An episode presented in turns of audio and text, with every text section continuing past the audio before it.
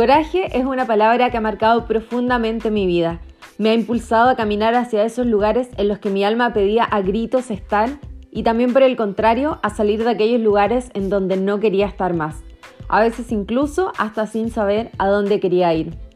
El coraje nos invita a atrevernos a dar esos pasos que nos acercan a nuestros anhelos más profundos, esos que se alojan en el fondo de nuestro corazón. Mi nombre es Paula Hernández, soy coach y fundadora de Casa de Mujeres y espero que a través de las historias de coraje que te cuento en estos episodios puedas reflexionar sobre tus propias historias y así inspirarte y conectarte con aquello que enciende tu alma y con autenticidad, determinación y por supuesto coraje te atrevas a impulsar los mejores cambios de tu vida, esos que te acercan a quien realmente quieres ser.